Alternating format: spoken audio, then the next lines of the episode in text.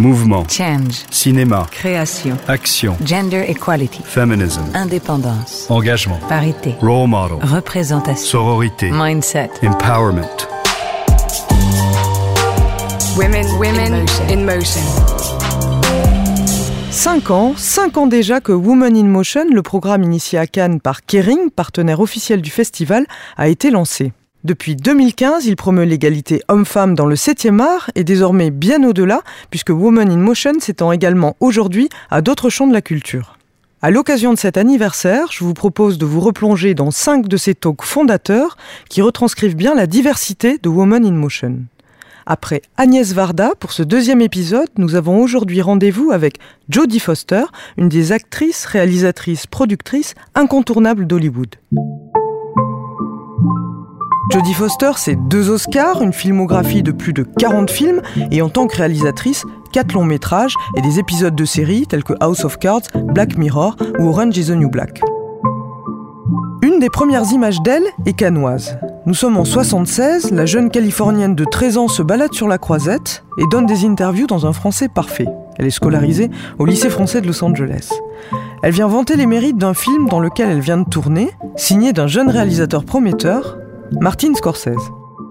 Jodie Foster y campe Iris, une prostituée mineure, et donne la réplique, en plateforme shoes et mini-short, à Robert De Niro, un taxi de nuit vétéran du Vietnam, qui passe ses nuits à rouler dans New York. Le film, fort, nihiliste, proto-punk, remporte la Palme d'Or de cette année-là et confirme à la jeune adolescente que sa vie, désormais, sera indissociable du cinéma. Cela fait à présent 50 ans que Jodie Foster fréquente Hollywood. Elle en connaît tous les recoins, les mécanismes souterrains, les violences, les bonheurs et les évolutions aussi. Ces dernières années, elle a vu ce milieu, extrêmement masculin, s'ouvrir considérablement. Le temps du changement. When I was a child, Enfant, quand je tournais dans des films, je ne voyais jamais d'autres femmes, sauf la femme qui jouait le rôle de ma mère, ou parfois, mais pas uh, systématiquement, la maquilleuse, et toujours la script.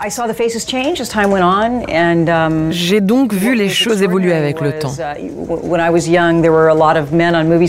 quand j'étais jeune, il y avait beaucoup d'hommes sur les plateaux.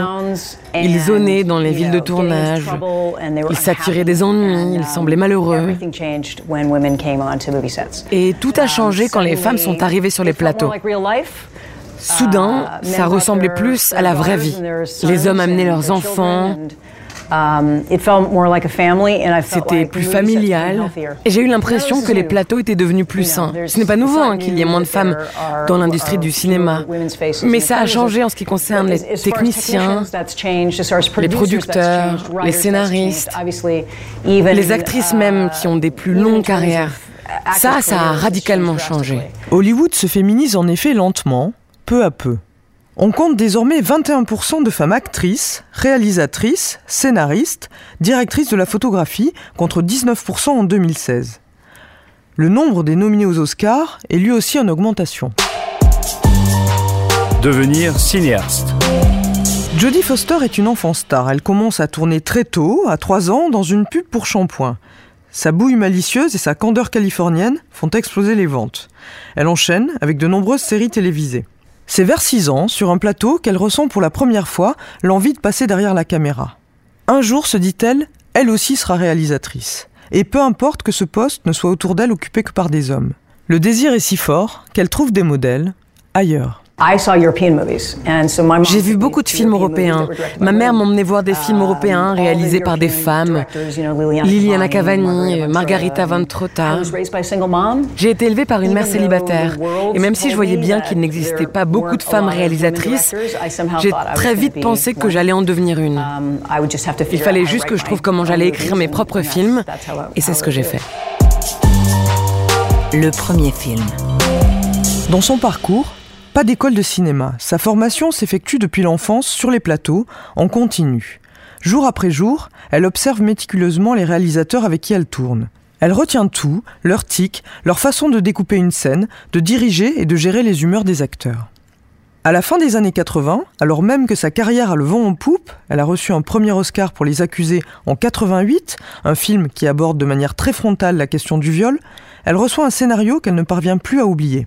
Le Petit Homme, histoire d'un petit garçon précoce qui fait écho avec sa propre enfance. Déterminée, elle porte le projet à l'écran deux ans plus tard, en 1991.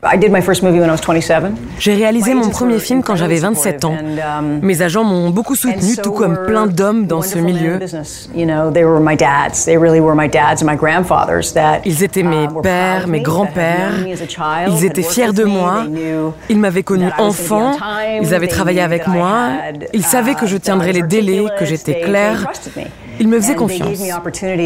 Et ils m'ont donné des possibilités que, pour être honnête, personne n'aurait dû me donner. J'ai eu aussi beaucoup de soutien des réalisateurs. Euh, comme leur fille, je faisais partie de ce boys club. Et donc, je n'ai pas eu la même expérience que celles qu'ont eu beaucoup de femmes, celles qui sortent d'écoles de cinéma ou qui viennent de l'industrie cinématographique. C'était très spécial, donc d'une certaine manière, mon expérience ne compte pas vraiment. Elle signera Weekend de famille en 96 et attendra ensuite 15 ans, en 2011, pour repasser à nouveau derrière la caméra avec le complexe du castor. Pas par manque d'inspiration ou de confiance de la part des studios, mais simplement parce qu'elle a décidé de fonder une famille. Je n'ai quasiment pas réalisé de film quand mes enfants étaient petits. Le cinéma est un milieu qui est dur envers les gens et très dur envers les familles. Tous ceux qui travaillent dans l'industrie du cinéma vous le diront. Il y a des femmes qui essayent de concilier les deux et je tire mon chapeau à mes amis qui y sont parvenus. Um, Celles qui ont réussi à trouver des écoles pour leurs enfants pendant leur tournage, qui ont réussi um, toutes ces choses. Et moi, j'ai plutôt choisi de dissocier tout ça. Genre et travail. C'est une des grandes questions de notre époque, repenser le pouvoir en corrélation avec le genre, avec la façon dont on l'exerce en tant qu'homme ou femme. On sait que la virilité traditionnelle a structuré dans ses valeurs mêmes la conception du pouvoir. Alors comment l'exercer différemment quand on est une femme? Comment dépasser ces stéréotypes de genre? Si tu es une femme, tu dois avoir un mode de leadership différent um, en fonction de ton expérience. Et je me suis rendu compte qu'il y a des différences. Je vois que je déboussole les gens parce que je suis très directe. On ne m'a pas um, appris à ne pas être direct. Je ne suis pas un tyran et je ne réponds pas à l'intimidation par l'intimidation. Ça peut être perturbant pour les gens. Car quand ils attaquent quelqu'un, ils s'attendent à ce qu'on les attaque en retour, ou alors qu'on combatte en retraite. Mais moi, je ne fais aucun des deux, et ça, ça les perturbe. Je crois que um, souvent, les hommes sont désorientés par les femmes qui ne suivent pas les règles traditionnelles um, dans le conflit. Mais tu sais quoi? Ils devraient juste apprendre pour s'adapter et changer. Et je ne pense pas que ce soit un complot de la part des hommes de tenter de mettre les femmes à l'écart de l'industrie du cinéma.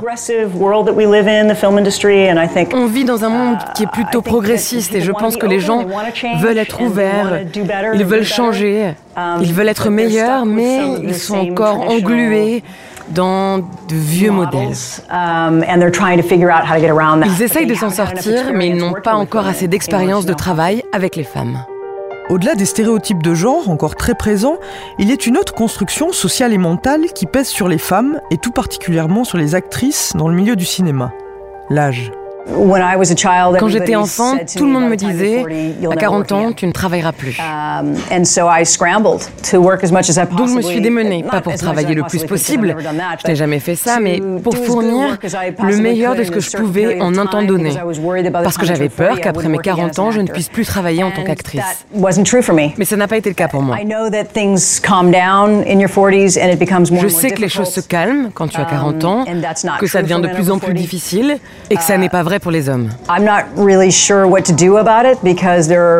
Je ne sais pas trop quoi faire à ce sujet. Le monde du développement de scénarios est, très bizarre. Et d'après ce que je vois, il y a plus de femmes scénaristes et productrices que d'hommes. Je vous assure qu'il y a énormément de scénarios pour des personnages féminins très variés, mais ils n'arrivent pas jusqu'à nos écrans. Le problème, c'est le financement, parce que les producteurs veulent satisfaire le public. Pour être honnête, c'est une question financière. Quand l'art et le commerce se rejoignent, c'est le commerce qui gagne. Et c'est la même analyse financière qui explique aujourd'hui que les séries produites pour les chaînes de télévision s'ouvrent de plus en plus aux femmes et à la diversité. Traditionnellement, la télévision a toujours été plus ouverte aux femmes parce qu'il y avait moins de risques financiers. C'est un mécanisme bien connu. Quand il y a moins de risques, il y a plus d'opportunités. Et aujourd'hui, la télévision est devenue le média du storytelling. C'est là que l'on raconte des histoires. Et je pense que c'est peut-être plus facile psychologiquement de se dire, OK, on va raconter une vraie histoire à propos de vrais personnages, l'histoire d'une famille sur huit saisons, et on va engager une femme réalisatrice. Elle sera la bonne personne pour ça. Ces dernières années, Jodie Foster a trouvé de nouveaux terrains d'expression à la télévision, capables selon elle d'accueillir des histoires plus profondes et plus intimes. Elle a réalisé des épisodes de House of Cards, Black Mirror, et on se souvient tout particulièrement de sa mise en scène dans des épisodes de Orange is the New Black, restés très célèbres et importants dans l'histoire de la représentation des minorités. Il traitait de la transition du personnage de Sophia, incarné par la transgenre Laverne Cox. La création. Quelle part de soi-même injecte-t-on dans les histoires que l'on raconte? Parle-t-on toujours de soi au final, quel que soit le genre des personnages mis en scène? On écoute Jodie Foster.